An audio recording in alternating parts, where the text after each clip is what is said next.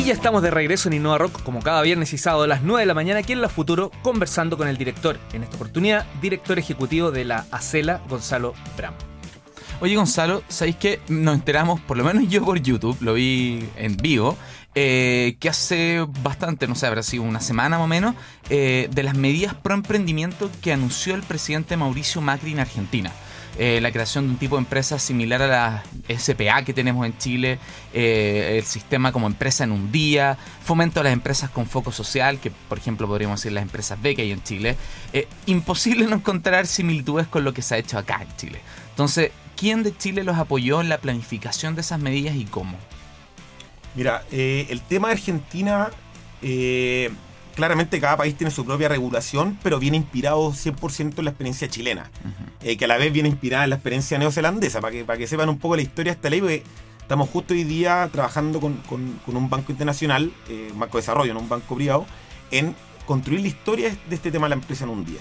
Eh, y bueno, el año 2013, como les comenté hace un rato, había sido implementada, ¿no es cierto?, en Chile. hoy día la ley de empresa en un día ya alcanzó un, casi su pic. O sea, el 70% de las empresas que se constituyen todos los meses en Chile son a través del portal de empresa en un día.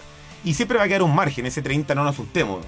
El, sistema tradicional creo que se tiene que conservar porque siempre hay personas que están dispuestas a hacerlo así. Y en esa experiencia fue que en Argentina, ¿no es cierto?, eh, inspirado por, lo de Chile, empezaron a trabajar, ¿no es cierto?, este tema legislativo. Eh, a mí me tocó estar en noviembre del año pasado justamente en Argentina exponiendo eh, y comentamos, ¿no es cierto?, con el equipo argentina el, tema ley la ley ya, ya estaba en, proceso de reacción, con un equipo de abogados que nos estaba apoyando pro bono ahí en, Argentina.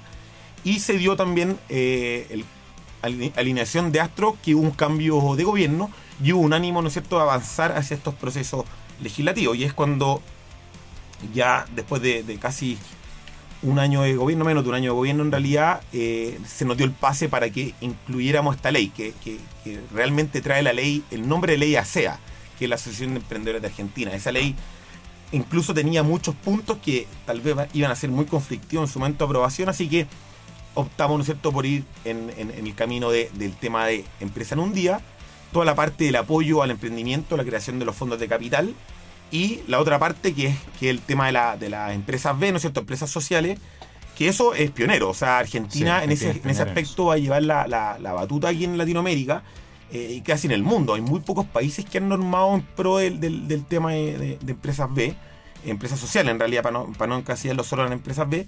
Eh, y ese tema legislativo eh, va a ser pionero y, Chile en realidad este año ha estado avanzando bastante en, la legislación. Venimos trabajando, cuando yo iba a trabajar en el Ministerio de Economía en, ese tema, pero hoy día ya está, mira, está viendo puerto, como dicen, y, esa ley estaría. ¿Tuviste en el Ministerio de Economía? Sí, vos, estuve en el Ministerio de Economía. ¿Fuiste su secretario o no? No. Ah. director ejecutivo Worldwide, no. Ah. Otro director ejecutivo. no, yo sé por qué el independiente ponen a todos directores ejecutivos para, para desmarcarse de, la gerencia general. Ah. claro, y para poner foco en el ejecutivo que es de ejecutar. Entonces, claro, de hacer muchas cosas, claro. Así que bueno, solo para seguir con eso, el, tema de empresas B eh, es algo que Argentina en realidad está tomando la, y creo que esperamos, ¿no es cierto?, que los países de Latinoamérica copiemos lo que los argentinos están haciendo. Oye, Gonzalo, yo te quisiera preguntar, eh, porque una cosa que me llamó la atención en el video de la ley pro emprendimiento que me reenvió Uri, eh, fue que ponía mucho eh, énfasis en el tema de la inversión privada, en el tema de crowdfunding y no tanto en el tema de subsidios o dinero estatales. ¿Había una intención particular ahí? ¿Es una buena práctica que piensan replicar en otros países? ¿O es simplemente que se dio ese énfasis cuando lo transmitieron.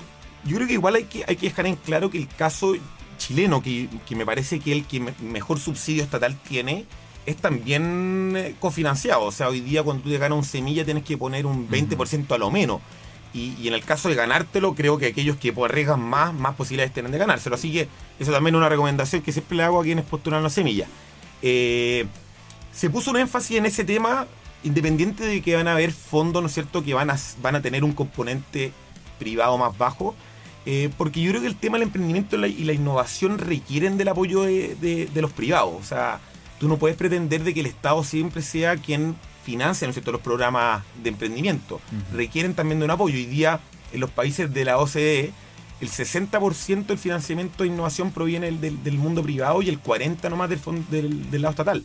En caso de Chile todavía estamos en un 60 al revés, estamos 60 público, Estamos 40 con el privados. 75. Claro, o más Oh, incluso. sí. Entonces eso, eso es súper importante porque, y también viendo la experiencia americana, hoy día en Estados Unidos, si bien en 1940, en, esa década se, puso mucho recurso estatal, hoy día gran parte viene del lado privado. Y, es fundamental también de que el lado privado despierte. En el caso de Chile, lamentablemente no hemos logrado. El caso argentino vienen desarrollando una industria de capital de riesgo privada hace muchos años. Y lo que pretende el gobierno, lógicamente, inyectarle más recursos y apalancarlo con, con lo que ya existe del, del lado privado. Pero, pero no es algo que hay que, asustarse. Para mí es, es fundamental, porque si tú quieres construir sustancialmente en el tiempo un, un- área, un, un proyecto de emprendimiento e innovación país, requieres de que el privado se la juegue. Y hay que casi que obligarlo.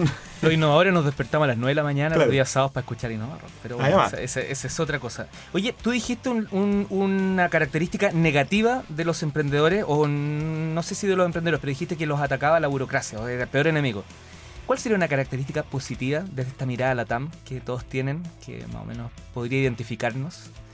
Yo creo que desde la mirada más latinoamericana, ¿Sí? pensando es que es que los latinoamericanos somos tremendamente colaborativos. O sea, cuando tú ves un terremoto acá en el sur de Chile, ves que toda la gente agarra sus camionetas independiente del color político, del estrato social donde vengan a ayudar. Eh, y eso ocurre también en otros países.